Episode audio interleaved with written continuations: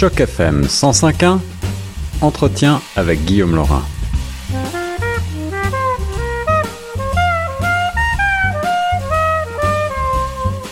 Vous êtes sur les ondes de choc FM 105.1, ici Guillaume Laurin avec notre correspondant spécialiste des États-Unis et pour cause il est américain lui-même. C'est le professeur Norman Cornette que j'ai le plaisir de rejoindre au téléphone pour revenir ensemble sur cette convention démocrate inédite complètement en ligne. Bonjour professeur. Bonjour, euh, Monsieur Laurent. Oui, euh, le, le, Congrès national du Parti démocrate a eu une certaine force de frappe, surtout avec ce discours qui se voulait rassembleur. Et pourquoi rassembleur? D'abord pour euh, rassembler tous les démocrates. On sait très bien que l'aile progressive, l'avant-garde démocrate, le, de, de, la trempe de AOC et d'autres, et ne parlons même pas de, de, de Bernie Sanders, euh, veulent euh, vraiment appuyer, ils veulent la victoire en novembre. Donc, euh, et puis de plus, euh, on a tendu la main, n'est-ce pas, aux, aux, républicains insatisfaits de la de, de Donald Trump et des les modérés. Donc, le, le, le, le Congrès national démocrate voulait se se situer au centre euh, du paysage politique américain et euh, tout parti euh, confondu, aussi bien républicain que démocrate. Alors en effet, mais le bon, rassemblement, c'est vraiment le, le mot d'ordre en ce moment, mais peut-être que vous pouvez nous rappeler quand même, parce que nous, du côté canadien, on, on, ignore parfois quelles sont les divisions justement au sein même du Parti démocrate. Vous avez expliqué qu'il y a une aile oui. plus, plus à gauche, mais est-ce qu'en quelques mots, vous pouvez nous rappeler euh, les, les, différents, les différentes mais dans un premier temps, euh, au sujet du climat, il y avait, n'est-ce pas, avec AOC et d'autres, le Green New Deal mm -hmm. qu'on qu mettait de l'avant, mais Camilla Harris s'est euh, revisé, et, ainsi que l'établissement, en plus le Medicare, les soins médicaux pour tous et chacun, mais là encore, on a, on a modifié, on a qualifié, on sait, euh, il y avait un changement, y compris de Camilla Harris, encore une fois. Euh, et quand on, parle euh, de, de, les forces policières, euh, donc il y, avait il y avait des choses que que là on voulait se situer au cœur, au centre des États-Unis. Et il y avait un sujet où on a on a très bien vu euh, que lors du Congrès national démocrate qu'on voulait on voulait tellement être rassembleur qu'on a évité un enjeu de taille lors de cette prochaine élection et là je parle de la Cour suprême et, et des juges qui y siègent. Et Alors... je rappelle et je rappelle à l'auditoire de Choc FM qu'il y a euh, la juge libérale progressive Ruth Bader Ginsburg qui a 87 ans, qui ouais. a un dossier médical important et qui courageusement fait face une deuxième fois au concert. Son collègue, encore un libéral progressif, le, le juge Stephen Breyer, qui lui a 82 ans et croyez-le ou non, euh, Monsieur euh, Laurent, il y a quatre autres juges qui ont l'âge de la retraite aux États-Unis, au contraire de la Cour suprême euh, euh, au Canada. Quand on nomme un juge fédéral, y compris les juges de la Cour suprême, c'est à la vie. Alors que les ouais. représentants, ce n'est que deux ans, le président, ce n'est que quatre ans, mais les juges fédéraux, c'est à la vie. Alors justement, le professeur, merci de, de, ces rappels historiques. Euh, quel est le débat actuellement sur euh, la, la Cour suprême? J'entrevois qu'il s'agit de changer peut-être cet état des faits? Oui, mais croyez-le ou non, Monsieur Laurent, personne a parlé de la Cour suprême. Euh, les grands, ceux qui ont qui étaient euh, des têtes d'affiche, qui ont pris la parole, que ce soit Joe Biden, le candidat démocrate à la présidence, il n'a même pas réitéré, il n'a pas parlé de sa promesse de nommer une juge afro-américaine à la Cour suprême. Mhm. Il, il, n'en a même pas mentionné, et selon le représentant euh, du caucus noir, Black Caucus, ce qui importe, et ça c'était avant le, la sélection de Kamala Harris, ce qui importe plus qu'une vice-présidente afro-américaine, c'est une juge afro-américaine à la Cour suprême. Mais il n'a pas répété. Et quand on parle aux autres qui ont la parole, sa, son épouse, Dr. Jill Biden, pas un mot. Kamala Harris n'a pas soufflé un mot sur la Cour suprême, ni l'ancien président Barack Obama, ni son épouse Michelle Obama, ni l'ancien président Bill Clinton, ni son épouse Hillary Clinton, ni Bernie Sanders, ni Pete Buttigieg, et ni même Elizabeth Warren, qui, elle, était professeur de droit à Harvard University. Or, il y a là une lacune béante dans le discours démocrate lors du Congrès. Comment se fait et, et, pourquoi, pourquoi justement, professeur euh, Cornette, pourquoi euh, cette euh, absence, ce silence sur ce problème de la Cour suprême, alors que, si je comprends bien, il s'agit d'un moment clé, puisque vous parliez de ces juges très âgés, notamment Madame Ginsburg, qui fait face à un nouveau cancer à l'âge de 87 ans. si elle démissionnait ou si malheureusement elle décédait, cela pourrait donner aussi l'occasion à Donald Trump de nommer un, un juge favorable à, sa politique. Euh, tout, tout, à fait. Et je vous assure, Monsieur Laurent, Donald Trump et le Congrès républicain national qui débute ce soir même ne vont jamais manquer l'occasion de dire haut et fort à quel point un des enjeux, sinon l'enjeu principal de cette élection, c'est l'avenir de la Cour suprême. Et eux qui ont nommé dans un premier mandat seulement, Donald Trump a nommé plus de 200 juges fédéraux et qui vont y rester pour la vie et qui, eux, sont jeunes et conservateurs.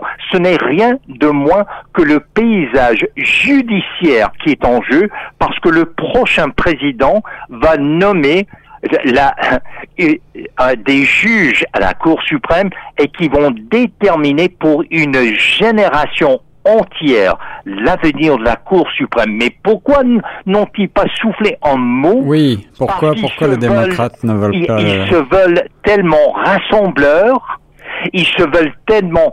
Euh, euh, vraiment tendre la main aux, aux, démocrates catholiques, aux démocrates conservateurs, aux républicains insatisfaits, aux, aux modérés, aux centristes qui n'osaient pas les offenser Hmm. parce qu'il la marge de manœuvre quand il s'agit des questions entre autres du droit à l'avortement, le, droit euh, le droit de, de la communauté LGBTQ.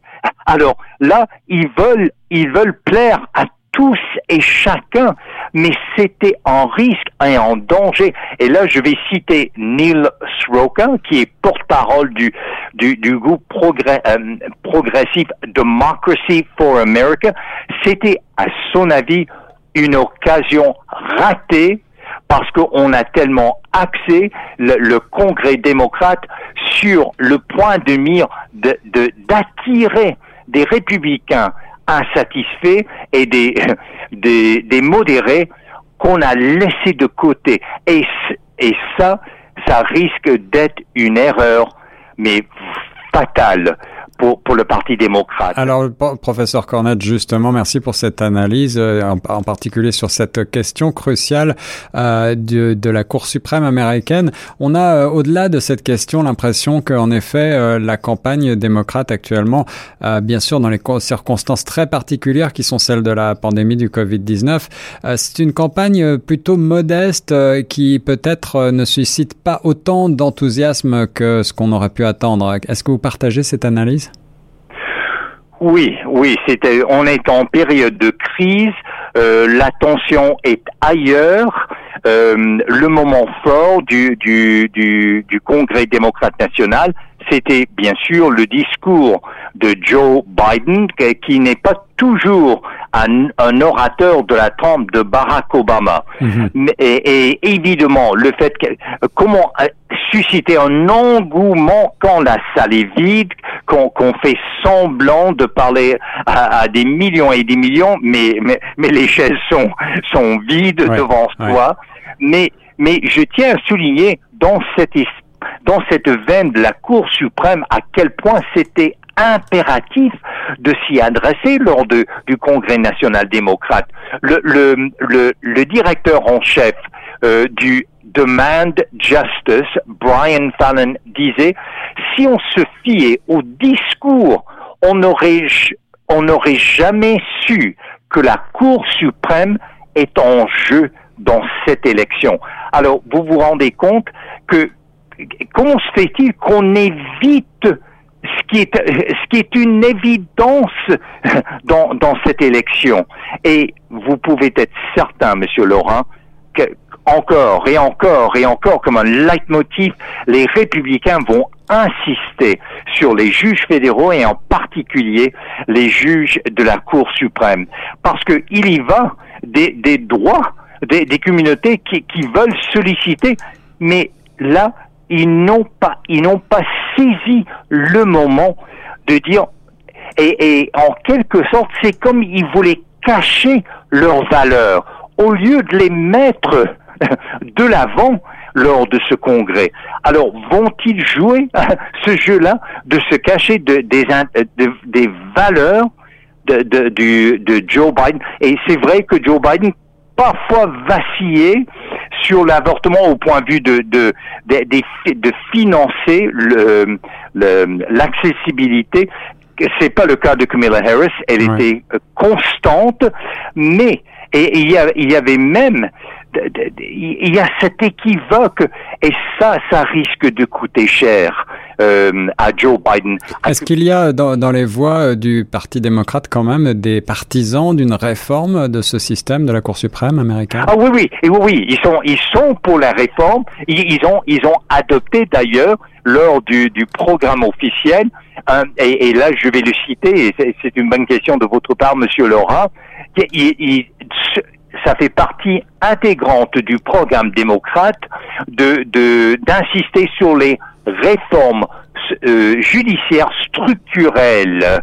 Alors, et, ça c'est une citation, mais si vous voulez réformer le, euh, mais, euh, le système, pourquoi vous n'avez pas pris le moment en or pour mhm. parler de la Cour suprême. Et, et, là, je veux vous dire autre chose. Quand on, j'ai mentionné tout à l'heure Brian Fallon, le, directeur en chef de Demand Justice, il dit tous les propos de la plateforme, donc du programme démocrate qu'on a qu'on a proposé, qu'on a adopté, mais est-ce qu'il se rend compte, même s'il était président Biden, il peut très bien signer ces lois-là, mais la Cour suprême euh, conservatrice nommée par Donald Trump peuvent les invalider. Alors, à quoi bon de proposer les lois quand le, système judiciaire qui est miné par euh, Donald Trump, par les deux, plus de 200 juges fédéraux et les, deux euh, juges, Brett Kavanaugh, Neil Gorsuch, et ne parlons même pas de Clarence Thomas. Clarence Thomas, Monsieur Laurent, est le juge le plus conservateur à la Cour suprême actuellement. Et, peut-on imaginer, professeur Cornette, une réforme de la Cour suprême une fois euh, Joe Biden élu s'il euh, remporte l'investiture? S'il remporte l'élection? En fait, euh, et ça, on l'a très bien vu avec le juge en chef John Roberts, y compris avec les deux juges nommés par Donald Trump, que ce soit Neil Gorsuch, que ce soit Brett Kavanaugh, ils, ils n'hésitent pas à affirmer leur autonomie judiciaire, l'indépendance de la Cour suprême, même si c'est Donald Trump qui les a nommés, qui les a placés là. Or, il faut comprendre, vous avez les trois ailes de, gouvernement fédéral, législatif, en deux chambres, le Sénat et la Chambre des représentants, l'exécutif, la, Maison Blanche, la présidence, mais également, et, c'est elle la plaque tournante euh, de cette élection. Comment se fait-il qu'ils l'ont pas énoncé, articulé et insisté, si vous voulez avoir le, droit à l'avortement, que ce soit assuré pour une autre génération? Comment se fait-il que tous les propos, ils n'ont pas, ils étaient bouche bée hmm. sur la Cour suprême. Et c'est ça qu'il faut souligner. Et je, et je, je, je, le mentionne parce que on avait euh, avec la Cour de euh, la Cour suprême de Earl Warren, il y avait beaucoup de lois qui étaient affirmative action, qui ont ouvert tout grand les droits, y compris les droits civiques pour, pour les Afro-Américains, mais avec le président Reagan et la révolution Reagan, on a nommé des juges conservateurs et là on commençait à invalider. Alors, vous vous rendez compte qu'on a là maintenant des conservateurs, pour ne pas dire des ultra et archi-conservateurs, qui remplissent le champ judiciaire fédéral. Et j'ai mentionné tout à l'heure Clarence Thomas, Monsieur Laurent, beaucoup des juges maintenant, juges fédéraux, à la vie, eh bien, il travaillait pour Clarence Thomas, hmm. le juge le plus conservateur. Or, il faut être franc et honnête et reconnaître que ce qui est en jeu, c'est l'avenir de la Cour suprême. Et ils hésitaient, ils étaient, ils, n'ont, ils, ils, ils avaient, il y avait une crainte et peur de déplaire aux modérés, de déplaire aux républicains insatisfaits, en tel point on évite le sujet. Et ça, monsieur Laurent, quand vous évitez un sujet, au lieu d'y faire face en politique, là, vous donnez une occasion à l'opposition. Et c'est exactement ce que Trump et les partis républicains vont faire lors de cette campagne électorale. La Cour suprême grande absente de la Convention démocrate, c'était le professeur Norman Cornette sur les ondes de choc FM 105.1. Merci beaucoup, professeur. Merci à vous, Monsieur Laurent.